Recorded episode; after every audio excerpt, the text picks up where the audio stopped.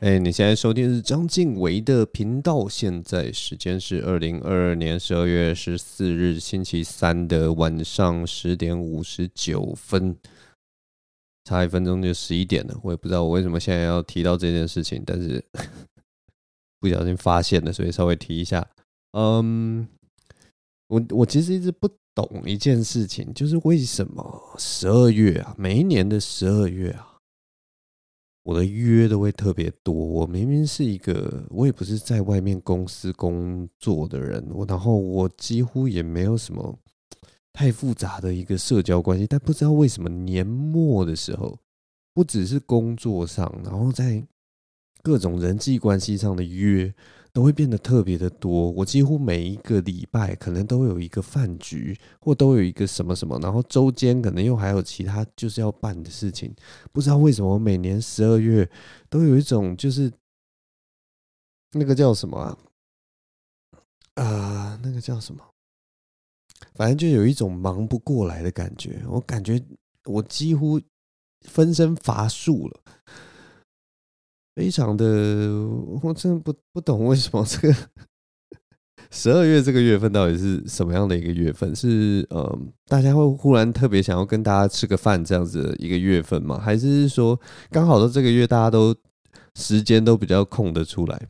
我不知道大家大家有没有这样子的感觉？反正我我真的有生以来，从自从从大学之后，好像每年十二月都是活动都一堆，然后一一堆要。弄的事情，以前那种十二月，我们不是还会有什么圣诞之夜表演呐，或什么什么之夜的表演呐，或者什么戏剧比赛，可能也办在十二月，然后你可能就要花什么很久一段时间这边排练、排练、排练，然后可能在圣诞节附近就可能可能要办活动，在圣诞节附近可能要表演什么的。反正每年十二月都很忙啊，我也不知道为什么。我记得有一年。忘记是大学还是研究所，有一年的十二月总算不用做那么多事情。然后那一年，我记得我们就是很普通的跟朋友一起吃个饭什么的。然后我们那一年没有太多事情去烦，那一年我觉得过得特别的平静，特别的好。但好像就只有那一年而已。后来好几年下来也是哇。大家联络越来越方便，什么十二月可能又要跟什么国中同学吃饭，十二月可能又要跟什么国小同学吃饭，什么十二月哪个哪个就学长姐回来，从国外回来的朋友，然后又要吃饭，天天都在吃饭。虽然就是只是吃个饭聊个天也是还好，但是 每年十二月就约很多。我今年十二月也是约很多，今年十二月真的是。像我上个礼拜不是去那个政大去做一个一个活动的那个评审，做完之后，我这个礼拜这个礼拜不是也不是这个礼拜，就上礼拜四录音完之后的隔天哦，我又去那个辅大，去辅大之音录音。辅大之音是他们那个辅大的一个学生的一个电台吧，好像是他们的那个学校就是有这样一个呃电台的一个。我也不知道算是社团还是什么的，但是就是行之有年呐。然后各个呃学系的人如果有兴趣的话，都可以来来这个福大直音做节目。然后他们有一些就是已经有一些制式的节目，然后让呃学生来参加，然后练习怎么样制作节目，怎么样录音，然后也练习剪接什么的。他们后来就呃十二月的时候就邀请我去录音了。那我是以翻译的身份去录音的，因为我之前好像有翻一本书，用好像有，我之前翻译一本书是那个什么午夜图书馆，那那是蛮久以前的书了，我记得应该是，哎，有点忘记，可能二零一八还是什么时候的书吧？是二零二一。呃，因为那本书是还蛮励志，然后好像也是蛮多人有看过，然后带给很多人力量的一本书，然后呃。总之呢，就是电台里面的那个主持人，他因为他非常喜欢这本书，所以他们呃，因为他们那个节目就是在介绍各种的书籍，那他就想说，那来呃邀请译者来聊聊看这本书的一些就是翻译的过程啊，或者是说我对书籍的看法，所以我就去这个福大录音了。我去的时候才就是当然是一方面是他们来认识我，另一方面也是我来认识他们。尤其我其实我其实几乎啊，我好像只去过辅大两次吧，所以我这次去辅大，我真的是觉得那个地方蛮不一样。他那个。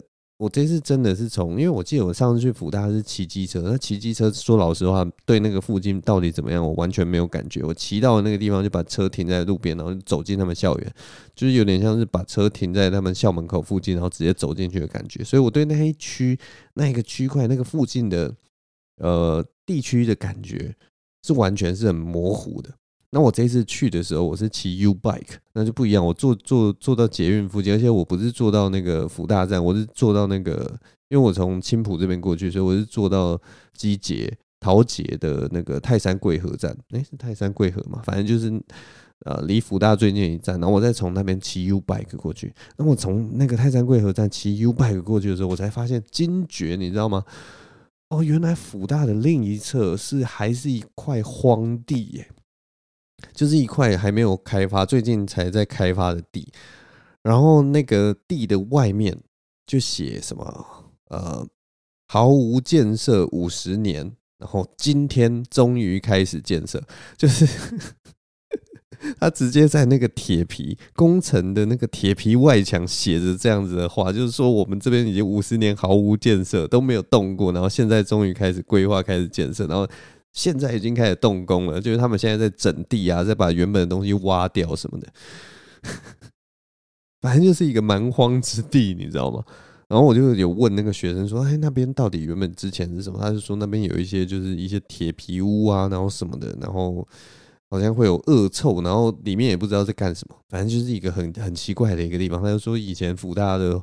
那个后校门过去就大概就是那个样子，我就哦，哇，这个地方真的是一个蛮荒之地啊，这个境外之境的感觉。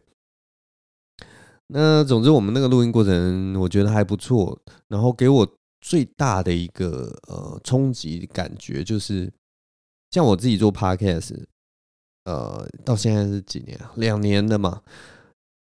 但我到那个他们大学里面的那个录音室，然后听到他们的录音的时候。然后看到他们那个录音的过程的时候，我真的是有很大的冲击，就是哇，就是他们在呃大学生的一个程度就可以做到这个高度，你知道吗？因为他们的学长姐好像有一些学长姐是已经是呃电台的，就是传统电台的的的那个叫什么主持人了。所以他们其实传传统电台的主持人其实非常厉害，他们的口条啊，或者是条理啊，或者是他们那个呃节目的节奏啊，或者一心二用、一心三用的那个程度，哇，那个真的是完全超出我的想象。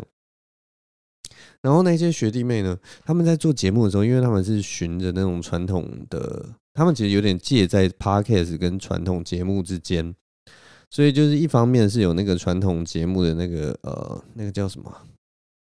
条理那个规格、那个架构是很清楚的，但是他们另一方面又有一点抱持着那种闲聊的态度，又有点像是 podcast 的感觉。但我觉得就已经很厉害了，因为他们的声音都很正式，然后发音也都很好。我那个时候去的时候，就听到他们就是在录音的时候，我就说：“哎，你们是不是有什么专业的课程？”有在训练你们的声音啊，因为你们的声音其实以大学生来说是非常的稳定的一个声音，所以其实蛮讶异的，就是他们居然能够呃录到这个程度。然后他们说没有啊，可能就是一回生二回熟吧。然后我就跟他们说，哦，对对对对对，这个 podcast 我一开始录的时候也是尴尬的要死，然后语速非常慢，然后什么都不知道要讲什么，然后列一大堆稿，几乎都在照着念，你知道吗？我完全不会讲话，然后到现在已经稍微呃讲话比较顺畅一点，然后就呃对，就跟他们讲这些东西，聊这些东西。但反正正式录音的时候，其实还是有一点点不一样啦，因为他们正式录音的那个节奏啊，其实就是很像那种传统广播节目那样子的节奏，字正腔圆的，然后一句话一句话都很清楚。那我的节奏则真的就是一般人，我就是 Podcast 节奏，所以就是。我录的时候，刚开始录的时候，其实觉得啊，小小的有点不顺，有一点难以融入的感觉。但反正后来我就乱丢一些东西，丢丢丢丢丢，好像有稍微气氛有有有应该有好一点吧，我也不知道。反正就是不知道最后剪出来会怎样。反正我这一周他们好像就会在他们的那个电台上面播出吧。那我就可能当做一个诶练习之后，我自己做一个小检讨。因为我这次去的话，主要也是想要练习一下，就是跟人家交谈的那个过程啊。因为我自己录这个 podcast 都是我自己一个人在讲话，那呃，像那种即兴啊，或者是跟人家互动啊什么，我觉得这也是我比较欠缺的啊。我把这些东西都当做一个练习的过程，但对，反正慢慢来。而且我这次去录音，其实才真的会很佩服一些老广播人，像我很喜欢那个马世芳，好像之前就在节目里面有跟大家分享过马世芳的节目，什么耳朵借我之类的，或者什么音乐五四三还是什么的，反正马老师他的节目呢，非常的兼具着那种呃专业性，然后还有深度了解一个人的想法。就还有那个人文的思考的层面，然后又有音乐的知识在里面，我就觉得哇，他真的很厉害。而且他在访问的时候，我后来发现，他真的是夹在一个闲聊跟正式的中间。一方面，他的那个架构非常的明确，然后他的问题非常的精准；但另一方面，他其实是又在跟那个来宾闲聊。我有时候听到有几集来宾可能比还不大习惯广播的模式的时候，他们讲话其实还不算顺。但是在那个马老师马世芳的带领之下，他们会慢慢的跟马马世芳就聊了起来，然后开始可以侃侃而谈。我就觉得这这个功力真的是呃非常不简单，真的非常不简单。因为你知道，当你在跟一个人聊天的时候，他还就是有点紧绷，然后还不知道怎么在这一个环境里面讲话的时候，他的话会变得非常的少。他也许准备的就是很普通，那你可能只是问答说：“哎，那你这个这个呃来这边的路上啊，有没有什么特别的？”然后就他可能就跟你说：“没有，没有什么特别的。”然后他也许就停在这边，停在这边，然后你就觉得：“哇，天哪！我接下来还要问他怎么才可以让他讲出更多的话。”像这种情况，在那个马斯放的节目完全没有发生。马马老师也是很会接话，然后很会呃帮你圆场，然后顺便又把你的人格或者是什么，让听众可以有一个很粗浅的呃理解跟介绍。哇，我听他后来真的是你你有点像是那种围棋的复盘，你听完以后，你就可以去想说他到底怎么能 带领着听众，然后也同时带领着受访者，然后带大家走上这可能一个小时的访问旅程，然后如此的顺畅。哇，我觉得真的是很不简单啊！而且他不是那种噼里啪啦一直讲话的那样子，一直抢话，一直一直争夺呃诠释权的那样的主持人，很厉害，我觉得真的蛮厉害。所以听他节目，我是觉得是很轻松、很舒服的。当然，那个客群或者是说那个呃呃那个叫什么？也许真的跟现代所追求的不一样吧。现代其实很简单啦，现代其实追求的节奏都是相对较快的，所以其实我其实也有的时候也会觉得啊，有一点不适应啊。但我也其实后来不知道哎，就是我觉得慢节奏的东西或深入的东西也是有它的市场，只是我不知道新一代的年轻人有多少人喜欢这样子的节奏，大概是这个感觉了。嗯，那这就是我这次去辅大录音的一些心得。那我这次去辅大录音，其实还有另一个很有趣的东西，就是 我那天就在问我朋友这件事情，就说奇怪，为什么为什么声音啊，我的声音听起来就是很有道理的一个声音？我就觉得我的声音，我在录这种 podcast 的时候，我为什么听起来就有点太震惊了？你知道吗？我我我其实有的时候也只是想要讲讲干话啊，讲讲好笑的话而已啊。为什么 为什么我的声音就就这么的这么的无聊？然后那个我朋友就跟我说：“你就是那个声线太低沉，这个就是没有办法改，你就天生没有这个喜感，你天生就不适合搞笑，你那死心了吧？” 然后另一个同学就说：“对啊，而且你还是什么？你学历这么好，你还是台大毕业的，你讲什么都感觉很有道理。”你就算一本正经讲干话，人家也不会觉得是干话了，哈哈哈，烂毙了，大概就是这种感觉。然后我就觉得，哦天哪，讲我真的是整个 整个被局限住，你知道吗？我后来就跟他说，难道我要搞笑的话，我一定要讲用米老鼠的声音吗？然后他说，对啊，你就用米老鼠的声音，你只要用米老鼠的声音，你讲什么大家都不相信。那我就试着试着讲讲看，我就跟他说，哦，好，每天要吃五蔬果。然后他就说：“屁啦！你看吧，你这样讲是不是？这听起来就是唬烂的。每天要吃五蔬果，最好是要吃五蔬果。干嘛吃五蔬果？讲什么屁干话？我刷牙记得用牙线哦。谁理你啊？米老鼠滚呐！刷牙干嘛用牙线？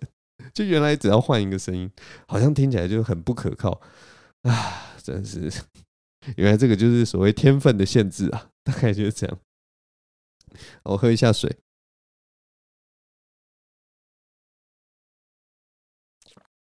上礼拜除了去录音之外，还有一个事情，反正上礼拜那个有跟那个杰克、阿秋还有学人出去玩哦。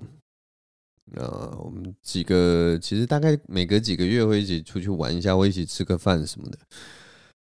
反正我们行程是这样了，我们早上的时候，哎，中午的时候先去士林的饱饱堡吃个饭。我不知道有没有士林人或者有去过这家餐厅的人。饱饱堡就是一个。呃，吃粗饱的一个餐厅啊，它就是那种白饭可以免费续，然后呃菜就是一一个菜可能两百到三百块之间这样的，类似热热炒店，但是它其实也不算热炒，它比较像是就是有做做做一些大菜，什么蜜汁排骨啊，什么葱油鸡啊这种，就是比较大的菜，它不是那种大锅子热炒海鲜那种呃那种店。然后他就点一些桌菜，然后配白饭吃到饱的这样子的店了。因为我记得小时候不是小时候，我过呃，我大概大学时候的这种店其实还蛮多，后来慢慢都关了起来，然后留下来的都是大部分都是热炒店。所以宝宝宝虽然是我早期吃过也，目前也都还 留下来的一家店，真蛮有趣的。所以这次就是又再次约在那边。那我们去中午吃饱饱饱，吃完饭以后，接下来那个雪人就开车载我跟阿秋跟跟杰克，我们四个人，然后来我家玩。主要是因为上次阿秋跟雪人来我家玩的时候，杰克原本也要来，结果杰克他因为有一些事情不能来，所以他就一直你知道吗？小朋友嘛，小朋友就是很喜欢到人家家玩嘛。然后他没有来过我家，他就觉得，嗯，我都没有去过建伟家，我一定要去建伟家，这样。然后他就是你知道，就是因为他那个下巴歪歪的，所以他讲话都是这样，我要去建伟家的，就，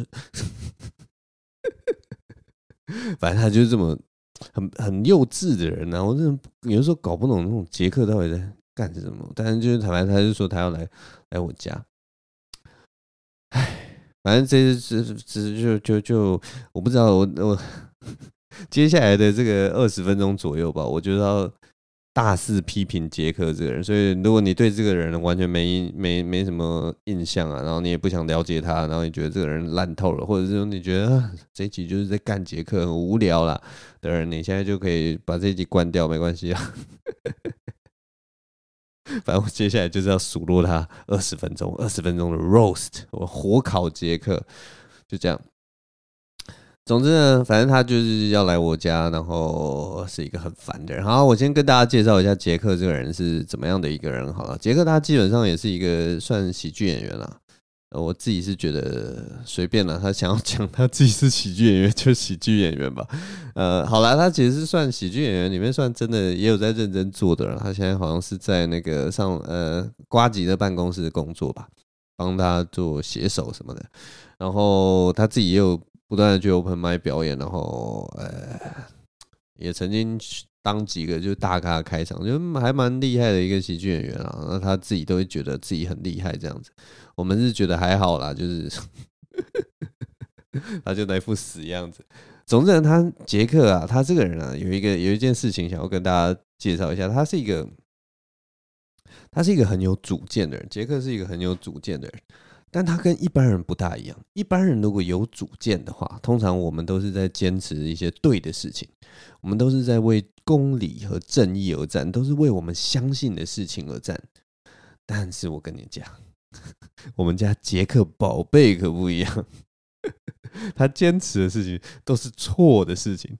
他他我也不知道到底是他脑袋到底发生什么事事，但是他每次坚持的事情就是那个中间的矛盾跟荒谬跟错误都是你知道吗？千疮百孔，就是错误百出的一个概念。但是他就一直就是说，呃，反正我就是这样觉得，我就是这样觉得。他就 我们真的是不懂，每次他只要讲，你知道吗？他他只要讲超过三句话，我们至少就可以找到一个他逻辑上的错误，然后他都会就是硬要跟我们辩，然后硬要觉得哦，我我讲的就对的，我就觉得谁理你们呢？你们这群臭老人什么的，啊，就是超级奇怪的。我跟你们举一个例子好了，我跟那一天跟阿修。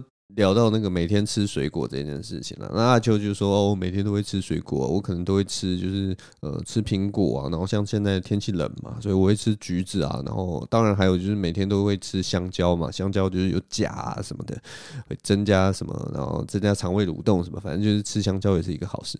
然后杰克就想要插嘴，他就觉得说：哦，我我也很懂这种水果，他就他就说：哦，香蕉哦，可是我觉得就是你说到香蕉，我我会觉得香蕉不是水果。”然后我们就听到这个，就觉得什么？你说香蕉不是水果，到底是在搞什么？然后阿秋就马上就说：“你说香蕉不是水果，你说香蕉不是水果，香蕉怎么会不是水果？你现在是到底是在讲什么东西？你你要不听听看你自己在讲什么东西？反正阿秋就是那个那个吐槽的速度就非常快，就很心旷神怡，你知道吗？你听到他吐槽杰克，你就觉得心旷神怡，然后就在旁边敲边鼓，就说：你怎么会觉得香蕉不是水果？你你你说说看哪里香蕉不是水果？然后杰克就开始狡辩，你知道吗？他说没有。我是说，香蕉它不是我概念上的水果，没有要跟你们就是争什么香蕉在科学上到底是不是什么定义上是不是水果？没有，我就是觉得，因为它它你知道吗？就是香蕉在便利商店买得到，它就不像水果嘛。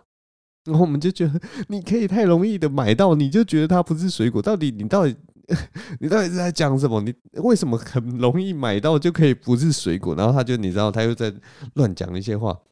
然后，但是他就很坚持，他就说：“我就觉得香蕉不是水果。”然后我们就真的呛爆他，就说：“你现在是怎样？你现在是罔顾科学事实？你现在就是跟我讲说这个呃地球是平的？你跟那些地平说人有什么两样？你现在是要分什么？就是你觉得香蕉不是水果，它就不是水果？你现在是要分什么生理水果跟心理水果？是不是？你就觉得香蕉香蕉它不是水果，你就觉得它不是水果？”你只是是现在是要讲这件事情吗？你你可以用你的意志，你可以认定它是不是水果，然后来决定它是不是水果吗？人家是 LGBTQ，你现在也是要推一个 BANANA，是不是？banana 是不是？这类比好像不大对，但大家知道我的意思。总之呢，反正杰克最后就是又摆出那种就是屁孩姿态，然后用那种就是呃，好像我都对的那样子的那个感觉，就反正香蕉我就觉得不是水果嘛，随便你们了，就辩不赢我们，然后就在就是耍那种性子，哦，真的是很受不了。这就是他上次的，这就是一个例子。你看他坚持的事情就是那种错的事情，他就是为了跟你辩而辩。这种真的是这种人，我真的是有时候真的很受不了他。那反正我们那天在那个士林饱饱饱吃完饭，又有发生一件事情，我来跟你们分享。我们吃完饭，然后结完账以后，我们就走到那个外面。那我那一天呢，我那一天穿着是穿着一件黑色的皮衣。那那个黑色皮衣是那个，如果大家不知道的话，就可以去打那个军装 MA One。的这个款式啊，MA One 就是一个很经典的款式，它就是中间是一个布料，那它的那个呃袖口啊，然后衣摆，还有那个领子的部分是用一个弹性束口的那个，就是呃束口的那样子的材质，所以它到那个袖口它会束收起来啊那啦，就是会比较贴身。然后脖子那边也是，然后衣摆那边也是，然后它就是一个很经典的一个款式哦。这个款式就是任何你走在街上，你常常看到 Zara、Uniqlo 什么，从从古到今那种薄外套、厚外套，全部都有曾经有过这个款式。好，那我那个皮外套也是买了，应该有十几年了吧，所以也是一个旧款式。那大家知道皮外套其实是一个还蛮耐穿的，所以我那天反正就穿着那一件黑色的外套。然后，反正我就在跟严佩飞讲说，哎，呃，我们好像在讲哦，那个学人今天也是穿一个那个人造皮的外套，然后也是蛮好看的。然后那个严飞就是很客气的说，哎，静伟这件我也很喜欢啊，我觉得这件也蛮好看。然后杰克就指着我的那个那个 MA One 的那个皮外套的领子，然后他就说我不喜欢这个，他指着那个弹性布料的领子说我不喜欢这个。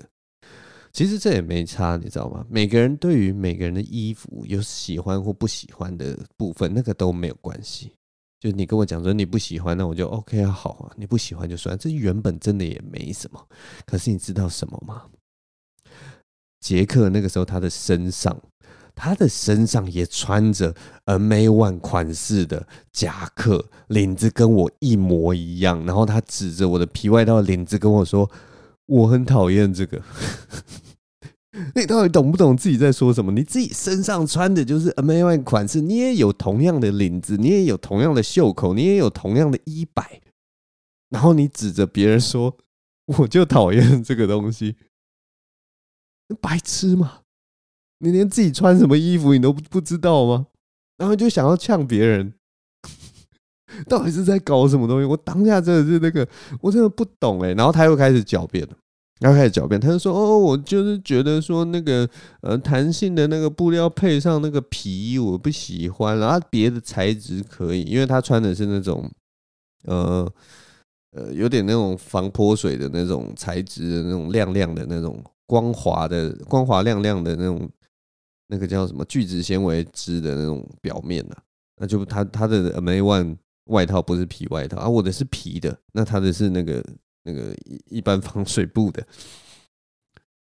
但是我们的款式基本上是一样的、啊，那超级奇怪，他就开始狡辩，嗯，我不喜欢那个配皮，反正就是这样，然后他会露出那个，反正我不喜欢，呵呵呵，随便你怎么讲。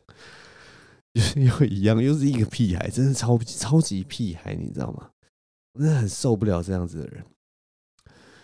那你知道吗？他雷的地方还不止这些事情哦。这些事情我真的是就是放过就算了，因为这些你知道吗？这些就是我们跟蒋佑哲、杰克这个人相处的一个日常生活。我们每一次我跟阿秋跟杰克出去，反正我们两个人就是一直在骂他，因为他就会讲出一些很荒唐、很荒谬的一些论点。让我们就是啊，看到以后就忍不住开始骂他，他的那个逻辑真的是太有问题了。总之，我们后来到我家，我就跳过一些很复杂的一些细节。我们到我家以后，他差点杀死我的龟背玉，他差死差点谋杀我的龟背玉这件事情，我们就不讲了。我只是在这边稍微提一下，就是有发生这件事情，他差点杀死我的龟背玉，一个盆栽，他差点把他杀死，但是。好，我们就不要讲这一件事情的细节，不重要。重点就放在他来我家之后发生的一件事情。我的那个呃，我家那个时候，因为他们要来，所以我是我一直有在，也不是因为他们来了，我家常常会囤一些饼干，因为就是。例如说有客人来啊，或者是什么，我就想说，哎，可以给大家吃，或什么，或者女朋友来啊，或者是我自己有时候无聊看电视的时候，想说有点嘴馋，我就会囤一些饼干，这很简，这是很正常嘛。那我囤饼干的方式就是我那个呃，我的客厅有一个那个 IKEA 的那种篮子什么的，它可以当桌子的那种篮子，然后我那在那个桌子的里面全部都就堆一些一包一包小包的那种饼干，想说，哎，大家嘴馋的时候可以拿来吃。那他们就是。啊，他们来嘛，然后我就想说，好，没关系啊，你们如果你想吃，我就跟他们说，底下有饼干啊，想吃的话可以拿。如果一般人听到这个事情，如果想吃饼干的话，就我知道了，我之前也是有找过带过其他客人，那他们吃饼干的方式，可能就是先拿个一包，然后可能因为我那个都是算小包的饼干，所以如果说他们就是哎想要有一点口味变换的话，吃个两包有没有？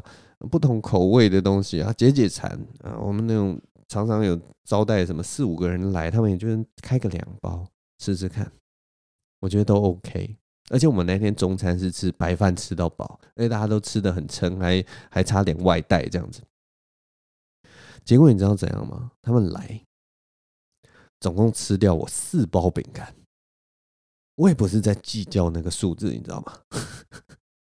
但是就觉得很夸张，因为他就一直狂吃，而且就是杰克，他就一直狂吃，他就开了一包，啊，吃完了耶，然后就再那再拿一包吃这个好了，然后他你知道吗？他吃到某一包的时候，他吃到某一包的时候还装可爱，跟那个阿秋讲说：“帮我猜，帮我猜，因为因为我手油油的，我刚吃上一包的时候我手油油的，不会猜，所以来阿秋帮我猜。”哦，我们几几个人真的是就是。恼怒，你知道吗？你叫人家帮你猜就算了，可是你那个口气能不能那么不要那么欠揍？我到后来真的是好好的在想，到底是我们真的很讨厌他这个人，所以才会觉得他做什么都会很碍眼，还是因为他这个人就是太失礼了，他这个人就是太太屁孩了，所以我们才会这么的 对他如此敏感。后来发现哦，没有，他就是这么的讨人厌，你知道吗？根本不是我们针对他的问题。那还有最后一个，就是最让我不爽的事情是，他们后来有找到我那个我我囤的饼干里面有有一包那个小熊饼干，大家知道吗？就是那个六角形绿色的那个小熊饼干。那杰克看到有小熊饼干，他就说：“哦，我好想要吃小熊饼干哦。”然后我们所有人都有点傻眼。我自己是在餐桌那边，我在厨房那边听到他们这段对话。我心里真的是觉得，好可以吃啊，其实没有差。我这人就是随便，你要你要开就开。那这个时候呢，当他拿出来说我想要吃这个小熊饼干的时候，阿秋在旁边说：“哎，那个小熊饼干是比较贵的饼干呢，不要啦！你怎么好意思？你已经吃人家那么多饼干了，你怎么会还想要拆这个小熊饼干来吃？”然后杰克就说：“哦，是哦，这很贵哦，贵就要拆啊。”然后他就拆了。他就拆喽，完全很快哦。他就说贵就要拆啊，然后他就马上把那个纸盒拆掉，然后把把那个那个铝箔包马上拉开来。然后我心里你知道吗？你像升起一股无名火，我心里就在讲说：你刚刚不是说你手很油吗？你刚刚不是说你手很油，还要阿秋帮你拆吗？你现在拆这个比较贵的小熊饼干，拆得如此之顺，是什么意思？你到底为什么？到底为什么可以 这么的没礼貌？而且我跟你讲哦，这还不是最没礼貌的地方，你知道吗？这还不是他今天最失礼的一件事情。最失礼的事情是，你知道那一周其实是我的生日，那个周末其实是我的生日周，我再再过几天就生日。他们那一天。一群臭直男来我家，没有人祝我生日快乐就算了。直男不需要人家祝你生日快乐，只是在生日的时候祝你生日快乐，根本就只是那个对，尤其是三十几岁的直男就没有在过生日的。像我这一周生日的时候，我也在工作，我其实没有做什么特别的庆祝，就晚上吃个饭而已，轻松过。我没有那么在意生日，但是呢，那一包小熊饼干。那一包小熊饼干是我留起来，要在我生日当天吃的生日饼干。我想说，我那天就是要在生日的时候好好犒赏一下自己，吃那包小熊饼干。结果杰克这个人，他就把我的小熊饼干给吃掉了。这就是我觉得那天，我觉得他最没礼貌的地方。所以呢，我觉得我也不知道，我不知道，我不知道这个这个这些事情给了我什么样的教训？是在说我跟这个我跟年轻人已经脱钩了吗？是年轻人就是都会觉得这样子直率的表现，这样子毫不呃，这个叫什么？毫不腼腆、很直接的表现是？很有个性的事情吗？还是这真的是一些很失礼的举动？总之我不知道了。我从这次他们来我家以后，我学到什么教训呢？哎，我学到的教训大概就是家里要多买几包小熊饼干，大概就这样。好了，我也不知道。我也不知道跟大家分享这些，大家有没有觉得很有趣？总之是因为我一些生活上的事情啊。我最近其实也有想说，哎，好像好像要增加一些我自己呃对于一些事情的想法，然后跟你们分享什么的。然后如果只分享一些生活琐事，大家可能会觉得啊，这干我屁事啊什么的之类的，或者我可能要包含一些资讯吧。所以反正呃。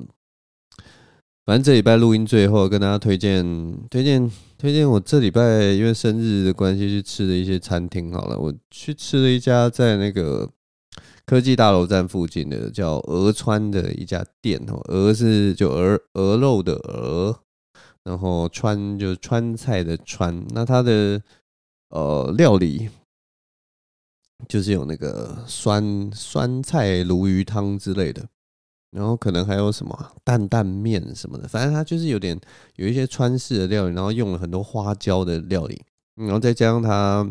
有酸菜，然后他用了很多的醋，反正就是酸酸辣辣的那样子的口味。总之讲太多，其实都都都没有什么用。所以呢，大家就是打鹅川去找找看这家店的一些照片啊，或评价什么的，他们写的都比我好了。我只是想要跟大家说，我觉得这家店还蛮好吃的啊，有空可以去吃吃看啊。那它的口味偏酸，然后有点酸麻酸麻的这种感觉。那如果你不喜欢麻，你不喜欢吃那个叫什么？那个叫什么？那个叫什么椒啊？